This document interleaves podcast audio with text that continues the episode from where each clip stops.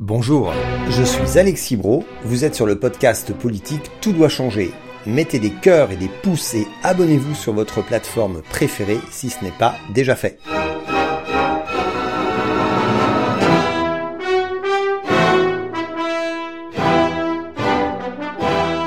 Si vous écoutez des commentaires, des débats ou des interviews politiques, vous avez forcément déjà entendu ça. Aujourd'hui, je crois qu'il y a un truc dans la société que les Français ne veulent plus, c'est les donneurs de leçons. Ou ça? Les membres du petit monde des donneurs de leçons ont repris leur strapontin pour commenter l'actualité. Ou ça? Petits bourgeois qui prétendent donner des leçons et éduquer le peuple de gueux complotistes que nous sommes. Ou ça? Arrêtez de. Si, si, arrêtez de donner des Donc on leçons. est contre l'écologie Non, non, arrêtez de donner des leçons aux gens.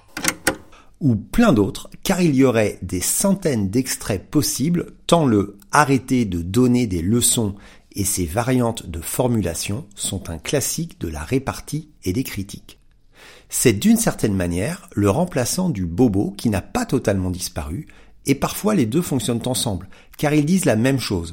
Vous vivez dans un autre monde et regardez les autres de haut, ça suffit c'est toujours utilisé par une personne pour désigner une autre personne moins à droite qu'elle. L'extrême droite dit ça à tout le monde, la droite réserve la chose à sa gauche, mais les écologistes sont ceux qui prennent le plus cher, car même une partie de la gauche leur adresse ce mot doux. Pourquoi donc D'où ça vient Et qu'est-ce que ça dit? La gauche est historiquement plus fortement ancrée dans des principes généraux tournés vers un mieux-être global profitant in fine à l'individu. C'est l'intérêt collectif. À l'inverse, la droite valorise plus fortement le mieux-être individuel en projetant que cela sera bénéfique à celles et ceux qui le méritent. C'est pourquoi c'est assez naturellement la gauche et les écologistes encore plus qui préconisent de modifier des comportements pour améliorer la situation générale, ce qui parfois est perçu comme une injonction. Car oui, il est difficile de dire qu'il faut tout changer sans que les comportements individuels ou la liberté d'action changent aussi.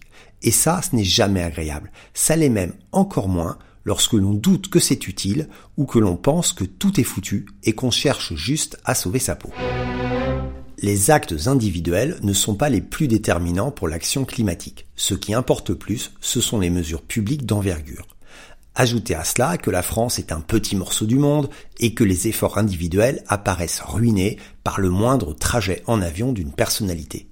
Cela donne de parfaits prétextes pour ne rien changer et déclarer avec force en avoir assez qu'on nous dise quoi faire, ce qui est très mal traduit par donner des leçons. Cela donne des réactions épidermiques à pas mal de monde et des réactions théâtrales à ceux qui convoitent leur voix. Pas plus tard que dimanche, Pascal Pro, qui porte haut la caricature en la matière, disait dans le JDD Le public est lassé qu'on lui dise quoi penser. Une drôle de manière d'assumer une forme de démission du raisonnement fondée sur une lassitude et un relativisme généralisé. Mais nous aurions tort d'ignorer cette situation et de minorer la croissance de ses adeptes et une certaine forme de mépris à leur encontre. Le Il est interdit d'interdire de 1968 était porteur d'émancipation. Il était un slogan progressiste qui effrayait le bourgeois. C'est exactement l'inverse pour le arrêter de nous faire dire quoi faire et de vouloir nous interdire des trucs d'un Pascal Pro qui est un peu trop jeune pour être un boomer mais qui les représente très bien. C'est une posture de bourgeois qui protège son mode de vie et sa rente de situation en refusant que son mode de vie soit modifié. Pourtant, ce sont aussi souvent les premiers à vouloir interdire tout un tas de trucs, des éoliennes dans leur paysage, au crop top dans les cours d'école, en passant par l'évolution de la langue. Ce sont donc bien plus des égoïstes jouisseurs, mais inquiets, plutôt que des libertaires. Mais si on veut les embarquer dans la transition, il faudrait pouvoir leur répondre en évitant de leur dire cela et de les renforcer. Donneurs de leçons, camp du bien et bobos comme gauche caviar, droit de l'homiste ou terroriste intellectuel font partie des catégories où on range en vrac des adversaires sans trop avoir besoin d'expliquer pourquoi. C'est l'étiquette qui compte, pas l'explication. Une étiquette jugée suffisamment infamante pour s'exonérer de la justifier. Une étiquette qui n'est pas vraiment destinée à la personne sur laquelle on la colle, mais plutôt à la fanbase de la personne qui l'attribue. Dire à quelqu'un qu'il est un donneur de leçons, c'est avant tout disqualifier de manière facile un adversaire et toutes les idées qui l'animent. Cette caractérisation n'est pas du tout sympathique, même si elle peut paraître anodine. Elle est dangereuse car elle est l'outil idéal pour déterminer les ennemis et les amis sans avoir du tout à réfléchir.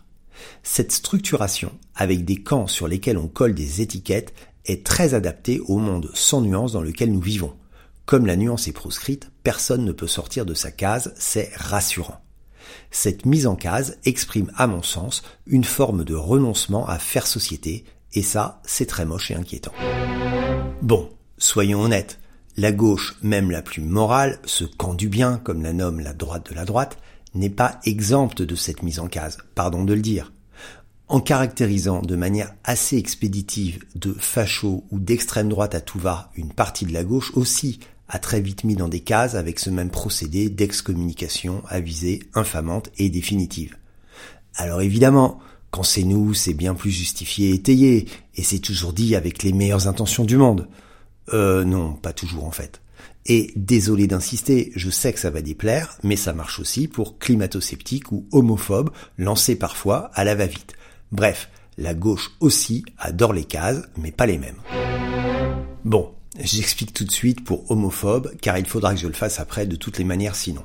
Est-ce qu'un supporter dans un stade ou un gamin dans une cour de récréation qui crie enculé ou un chef pas bien déconstruit qui dit bande de PD sont les plus malins de la bande? La réponse est non.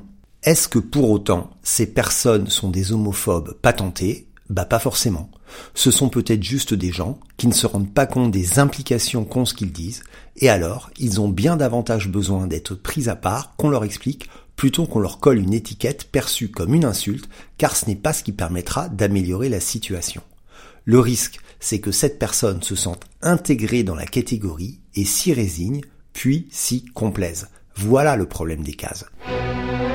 Notez bien que ça marche aussi pour l'accusation d'antisémitisme, même si c'est un sujet encore plus sensible et surtout en ce moment. Considérez par exemple, comme c'est parfois le cas, que critiquer la colonisation israélienne des dernières années est un premier pas vers l'antisémitisme, c'est contribuer à banaliser l'authentique haine des juifs parce qu'ils sont juifs qui, elle, existe bel et bien. C'est contribuer à enfermer les gens entre eux et à exclure, et ce n'est pas malin. Le propre des gens de gauche, et encore plus des écologistes, c'est de politiser chaque action. Votre poubelle est politique, vos achats sont politiques, vos mots sont politiques, vos destinations de vacances aussi, etc. Et l'autre propre des gens de gauche, et encore plus des écologistes, est de s'imaginer que les autres politisent tout aussi. C'est donc créateur de tensions et de malentendus qui se creusent, car cela génère un sentiment d'agression. Comme de surcroît, les écologistes ont une tendance naturelle dans leur raisonnement à s'adresser aux problèmes plutôt qu'aux gens, bien plus que les communistes et les insoumis, les échanges sont encore plus abstraits et déshumanisés, ce qui renforce la possibilité de se sentir visé, stigmatisé, plutôt qu'accompagné et aidé. Quand une personne dit ⁇ ça suffit de payer autant d'impôts ⁇ et qu'on lui répond pas bravo de vouloir réduire les services publics, on agresse une personne qui voulait probablement juste avoir davantage d'argent disponible et pas une conscience immédiate du sens et de la fonction des impôts sans être perdu pour autant. Mais en premier réflexe, on agresse, car on projette sur sa réponse la conséquence politique qu'on y voit. On juge donc inutile de lui dire moi aussi, j'aimerais payer mon impôt, mais je suis content d'avoir une école gratuite et de pouvoir me faire soigner à l'hôpital. C'est à ça que ça sert, ce que nous payons. Comme on estime que notre raisonnement est universel, même pas besoin de le dire, on va directement à la conclusion. Et on fait un peu pareil en disant haro sur les SUV plutôt que les voitures lourdes sont bien plus négatives. On s'imagine que tout le monde comprend le lien SUV, poids, consommation de matière et d'énergie. Eh bien non. Les gens normaux, ils se disent pourquoi il s'attaque à ma voiture dans laquelle je me sens plus en sécurité et dans laquelle j'ai davantage de facilité à monter Mais ces mêmes gens normaux sont tout à fait aptes à comprendre qu'une voiture de 1500 kg pour déplacer 100 kg, c'est plus nuisible qu'une voiture de 800 kg. Et donc, ils acceptent mieux une charge fiscale différenciée comme les différents taux de TVA. Ils peuvent être résignés plutôt qu'en colère. Cette tendance à tout politiser et à le dire ou le sous-entendre renforce très fortement le jugement négatif sur ce qui est exprimé et suscite un sentiment d'être pris de haut. Voici comment on en arrive au fameux donneur de leçons alors qu'il s'agit juste de tracer des pistes pour vivre mieux. Le discours écologiste est beaucoup fondé sur la morale, ce qui est juste, davantage que sur l'émotion et le désir. Pourtant, le rationnel et le concret sont plus persuasifs en adhésion que les valeurs. C'est aussi pour cela que l'écologie de l'action municipale ne subit pas les mêmes répliques, car elle est celle de l'action, de la démonstration, pas de l'incantation sur des leviers de pouvoir auxquels on n'a pas accès. Plus on est concret et plus on part de la situation des personnes plutôt que d'un problème global à résoudre, et moins on donne le sentiment d'être en surplomb à donner des leçons. Et là-dessus, les différentes familles politiques ne sont pas logées à la même enseigne. La semaine prochaine, je conclurai cette trilogie sur ce qui pose spécialement problème aux écologistes. Nous parlerons prise en compte de la panique morale. À jeudi.